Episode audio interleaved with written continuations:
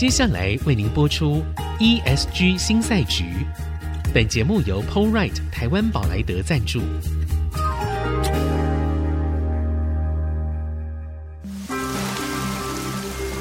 这是企业永续的世纪挑战。这是绿色浪潮下的供应链课题。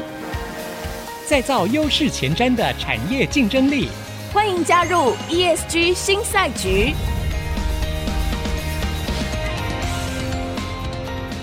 掌握先机，创造新局。欢迎来到 ESG 新赛局。我是节目主持人，人工智慧科技基金会执行长温怡玲。呃，我们今天邀请的来宾比较特殊一些些。好，我们邀请到的来宾呢是杨明勋律师。好，来。律师好，哎，温执行长你好，好，我要先讲一下，要介绍一下，因为你真的很少在媒体上面曝光，啊、对对对，对，通常律师是这样的，因为曝光了就不太好，有一点危险，是是这样。好，杨律师呢，他是重情法律事务所的所长。然后，同时呢，他也是新竹青年企业家协会的会长，以及台湾科学园区同业工会顾问。听说呢，在这个同业工会里面，好像是唯一只有你一个人不是科技人，对，是不是科技人？这样是是好。那我们。杨律师呢是这样子的，就是我们大家很熟知的那个学校的那个系毕业的，就是出很多总统的那个地方。好，所以呢，我们今天呢会邀请杨律师来到我们的节目的原因哦，主要是我们在谈 ESG 的时候，其实大部分都在净零啊，好，然后节能啊，但是其实呢，我们在过去的节目里面也听到很多人说，其实关键点是在 governance。好，那这个 governance 它牵涉到的就是董事会的治理。好，以及后面他整个行政团队怎么样进行管理的问题哦。那我觉得到目前为止，我们可以看来哈，其实这样说，我们现在觉得局面很乱嘛，整个局势是很乱。但其实它这个乱啊，不是这两年才开始乱，它从两千零八年金融危机开始，它就各种没有办法预测的各种风险，它就开始一直不停的发生。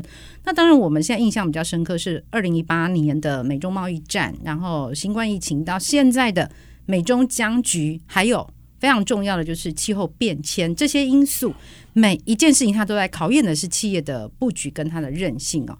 那律师深耕竹科二十年，这是我上次啊有先请教过二十年。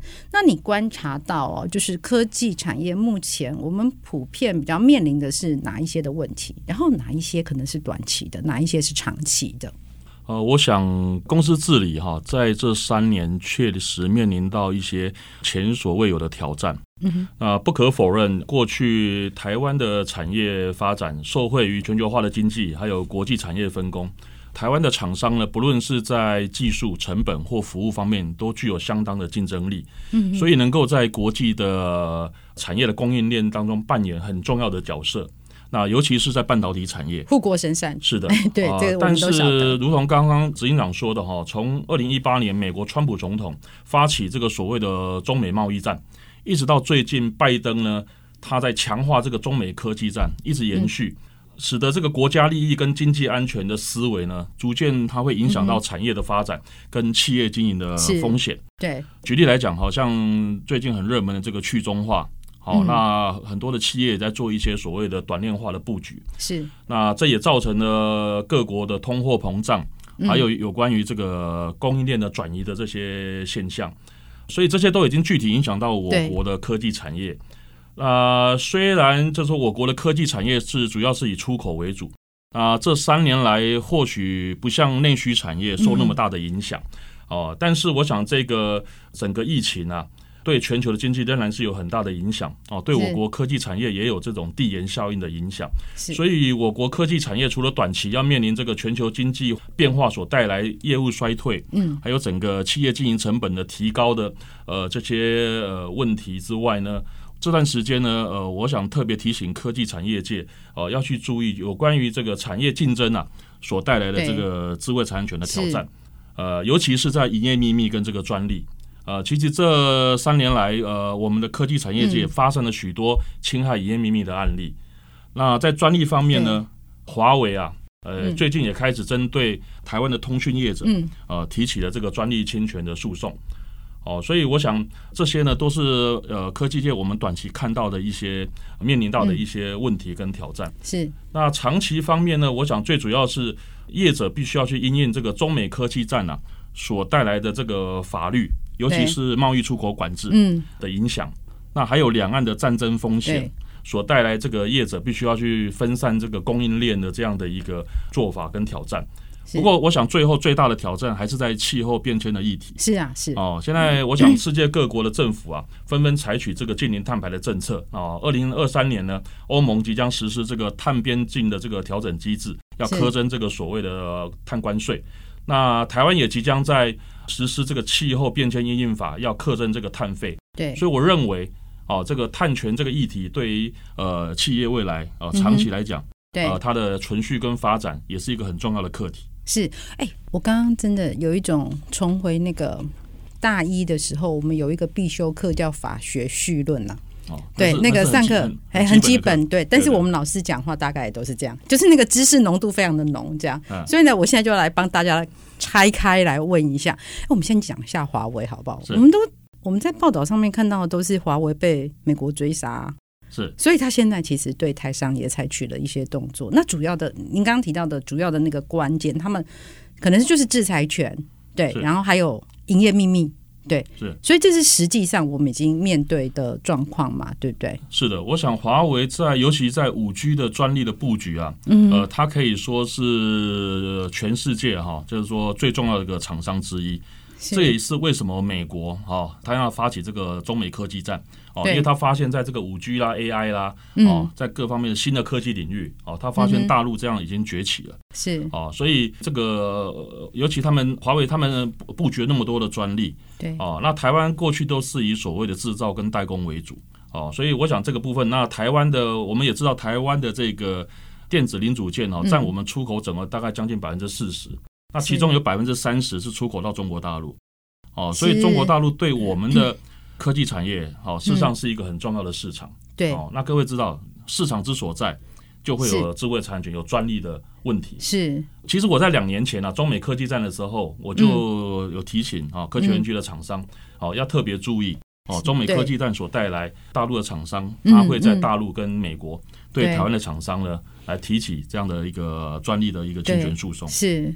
对，所以其实我们现在看到是这些事情，它现在就是真的是已经发生了。已经发生了，对对，而且其实五 G 是一个很重要的技术哦，因为我们到接下来哦，接下来不管我们在做碳盘查啦，或者是好，我们在整个 AI 的发展到后面，它其实一定会跟五 G 做结合，因为它在做一些 Edge AI。好，这这通常也被视为台湾的强项，但是也就是说，在这个强项上面，其实我们不要忽略了，人家有布局的。但是我们在现在，我们其实基本上来说是，呃，你你觉得已经开始应应了吗？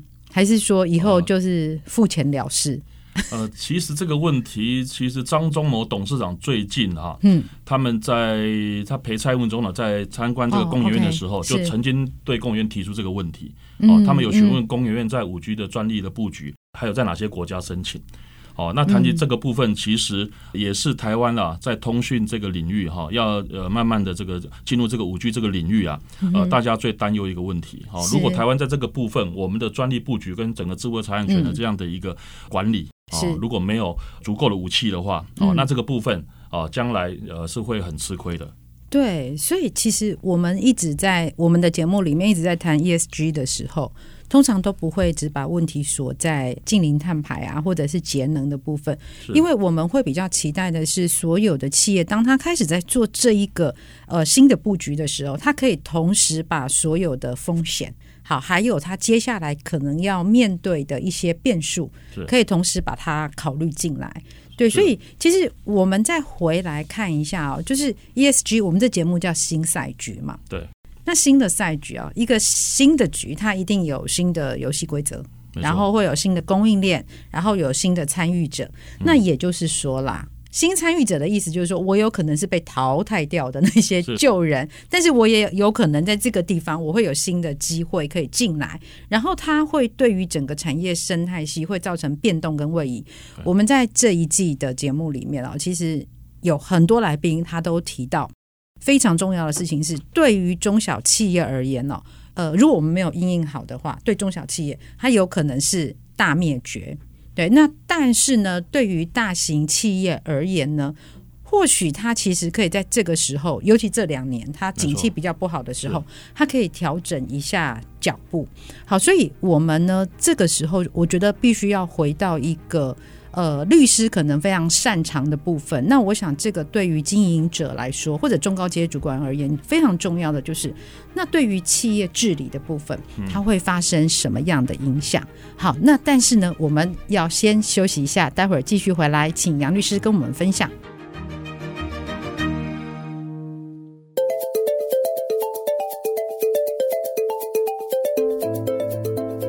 掌握先机，创造新局。欢迎来到 ESG 新赛局，我是节目主持人、人工智慧科技基金会执行长温怡玲。好，那今天来到我们节目的来宾呢，是新竹青年企业家协会会长以及重情法律事务所的所长杨明勋律师。来，杨律师好。嗯，各位听众大家好。好，我们呢在上一次的节目里面。就是大家好好的上了一堂课啊，就是包括法学绪论的部分。嗯、大家知道那个律师啊，讲话就是逻辑都非常缜密，所以呢，对，所以呢，我们就听了很多很很关键的事情。那我想在上一次的节目里面，比较关键的其实是一个专利的布局。然后还有营业秘密，其实有很多的在治理上面哦，对于台湾的企业来说，它会是形成非常大的挑战。那特别在面对这种气候变迁以及相对的这些 ESG 新赛局里面，我们会发现到，这是新的一个版图的位移。好，那这件事情其实我们有一个既视感啊，那个既视感非常像一九八零年的时候，呃，美国。施压日本，然后使得呢半导体移出日本，结果于是我们有了护国神山。对，那现在这个时间点，我们看到的是人类历史上第一次把碳当做成本，好，然后把它算到所有的每一个国家，只要你要做国际贸易，你一定要面对这样的状况。所以这件事情，我想对于经营者而言，对于整个企业治理来说，它会产生非常大的影响。对，那您观察到的会有哪一些部分的影响？可以提醒一下大家。好的。呃，我想公司的治理啊，现在要面临的课题啊，要越来越多。除了传统我们看到的一些公司的经营权啊，还有一些商务纠纷啊，好，甚至于过去的一些台湾厂商因为违反这个美国反托拉斯哦，导致一个公司非常大的一个一个一个损害。哦，那到最近呢，因为国际的地缘政治的关系，还有疫情的影响，对整个全球产业的供应链产生一个很大的变化。嗯，所以企业它在一般维持这个产业的竞争力之外，它上必须要去面对这个瞬息万变的国内外的震惊的局势。哦，那面临各种呃新的挑战。啊，譬如刚刚主持人说的，有关于气候变迁，有关于这个碳权议题，哈，节能减碳。哦，那这个都对于企业。哦，它现在呃即刻要面临一个新的一个问题哦，所以现在企业经营的风险啊也日益的升高。嗯，哦，那这个部分我想对于公司的企业治理啊，大概呃我提出有几方面呃可能的影响是哦，第一个我想公司的企业治理啊，它必须随新的产业环境，嗯，还有新的法规哦啊与时俱进，对啊非常重要。是那第二点呢，就如何去彻底的落实企业治理。嗯，然后有效的来预防这样的一个经营风险，是啊，我想这个也非常的重要。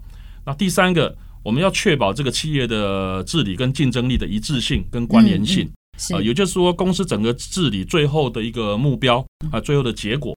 它是不是能够确保公司的竞争力？是哦，然后维持一定的一个一个一个方向。是，然后最后呢，我想就是呃，目前最重要的一个议题，就是要强化这个企业的治理啊，跟永续发展是它的一个连结性。嗯啊，我想这个是呃，面对未来整个有关于这个呃净零碳排是啊，企业所必须面对的一个最重要的课题。是，那我抓到两个关键字，第一个关键字叫竞争力。好，核心竞争力，核心竞争优势。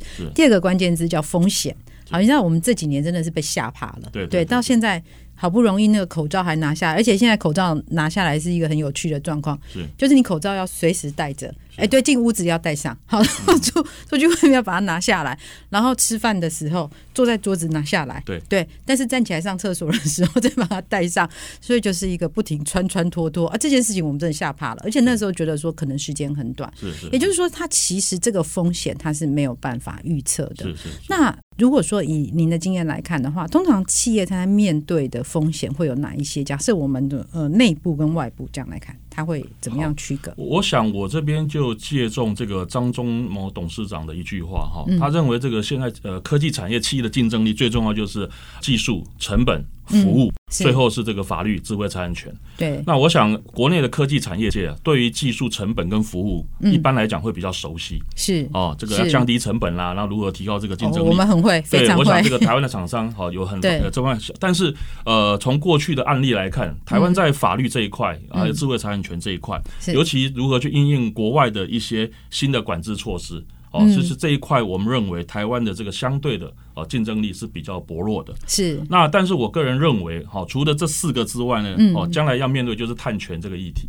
对。哦，那碳权这个议题，现在对于呃科技产业界，尤其是中小企业，哦，大家都知道很重要，可是可能大家不知道怎么去应应哦，面对这样的一个议题。是。所以我想这个部分对于企业来讲，哈，是一个非常重要的。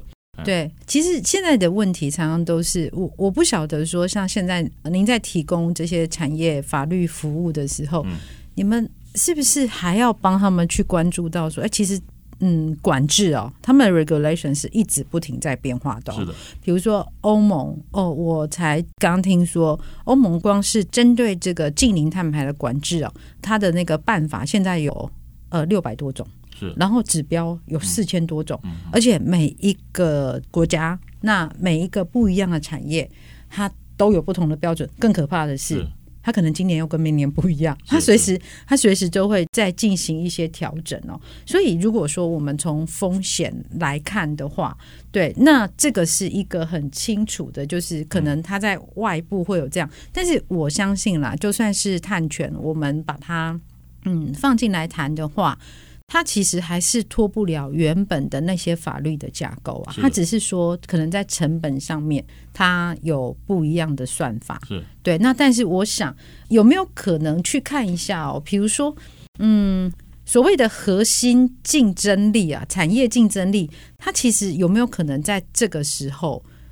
我不晓得您跟主科的这些企业在联络的时候，他们有已经开始想到说，我其实可以把这样的一个挑战变成是一个新的机会吗？有开始在做这方面的思考了吗？呃，我我举例来讲哈，前阵子其实对园区的厂商，他们最关心的是有关于美国的这个晶片法案啊，是对美国，它现在限制了很多一些半导体的一些先进的制程啊的一些晶片或者是相关的设备，嗯嗯，哦，它不可以去输出到这个大陆去。那甚至于这里面有含多少比例的啊，这个美国的这样的一个零组件，对，也不可以。对，哦，那实际上在这部分的法规，其实呃，台湾很多厂商他们对于这样的一个呃管制措施，实际上并不是很熟悉。哦，怎么样去定义这样的一个所谓的这个所谓零组件的多少比例是属于这个美国的来源？哦，所以我想这个部分就是在整个产业对法规的部分。那同样的，是有关于这个净零碳排，在有关于这个欧盟的这个碳关税。嗯，哦，那这个部分，呃，因为现在很多都只是规范啊，具体的一个一个实施的部分是。哦，那这个部分，我想，呃，当然业者都很关切哈，但是业者也不是只有考虑法律了哈，因为事实上赚钱哈，还有这个营收最重要的嘛，这个生意才是最重要的。是哦，所以我想。不管是企业的内部的法务，或者是外部的律师，嗯、是哦，那当然他们可以提供一些客观专业的一些意见，是哦。但是企业经营者啊，他还是要综合整个产业跟商业的判断，嗯，哦，自己来承担最后的这个决策的责任，是哦。到底公司的产品或技术，哦，那会不会违反相关的规定？哦，嗯、那甚至于会不会被科予一些关税、增加成本等等的？嗯嗯。哦，那这个部分，我想对未来的这个企业界来讲，哦，他是必须要去综合考虑去判断的。其实我很感。兴趣一件事情啊，就是大家都说每个人都要交好朋友，里面啊一定要有律师啊，嗯，要有医师。对，听说听说是这样嘛。然后如果万一家大业大的话，一定还要有会计师嘛。我们听说听说是这样。那我不晓得说，以您现在在服务这些科技厂商的经验呢、啊？您觉得其实我们要防范于未然比较好，就是在前面提供咨询比较好，还是说后面呢？大家打官司的时候呢，啊，就直接交给杨律师，这样会比较好一些？对，在观念上面，我不晓得说，因为我们在以前都看成本嘛，所以会觉得说我请法律顾问干嘛？哎呀。他又没有打官司，是是是，对。那但是现在呢？现在是不是会有一些改变？我个人认为，预防法律风险啊，远比啊发生的法律诉讼去处理要来的重要。是哦，以营业秘密来说好了，对哦，如果一个公司你没有一个营业秘密管理的制度，你根本没有办法去保护你的营业秘密。嗯、啊，各位知道，科技公司很多都是投入很多的研发费用，这些研发成果呢，都是无形资产，很多都是公司的营业秘密。是啊，但是你不好好的去管理它，哦，那一旦这个泄露或移转出去，哦，它所影响不是一个公司，它可能也是一个产业的消长。哦，是，对，所以我们过去在处理有几个案例啊，就是因为人员的流动，因为公司营业秘密的流失，是。哦，导致于其他的公司或呃入资的企业是。取代掉台湾的产业跟企业。我想这个我们应该听过蛮多的，对对对对，所以我想这个部分是呃，我觉得这个呃防范于未然是远比你哈是事后发生啊，再找律师啊来来的有效。是，所以其实这不是为了律师的。生意来说啊，我觉得这个是整个我们在企业经营的时候一个完整的布局。因为像我跟国外的一些企业，我们在讨论的时候会发现。他们通常对于这种财务上的布局，还有法务上的布局，都是一开始的时候，他们就会把它设得非常好。是好，那我想我们接下来面对这样的一个新赛局的时候，我们可能也要有这样的观念，就是预防跟布局远比你后面再去补救或者去打官司。其实呢，那个效果会来得更好，是的，对，而且是非常好。我想这个差别非常大。好，那我们今天的节目到这边先告一个段落，下一集继续邀请杨律师来跟我们分享 ESG 新赛局里面法律跟法务会扮演什么样的角色。谢谢。本节目由 PoleRight 台湾宝莱德赞助，PoleRight 台湾宝莱德与您一同掌握 ESG 浪潮的全新赛局。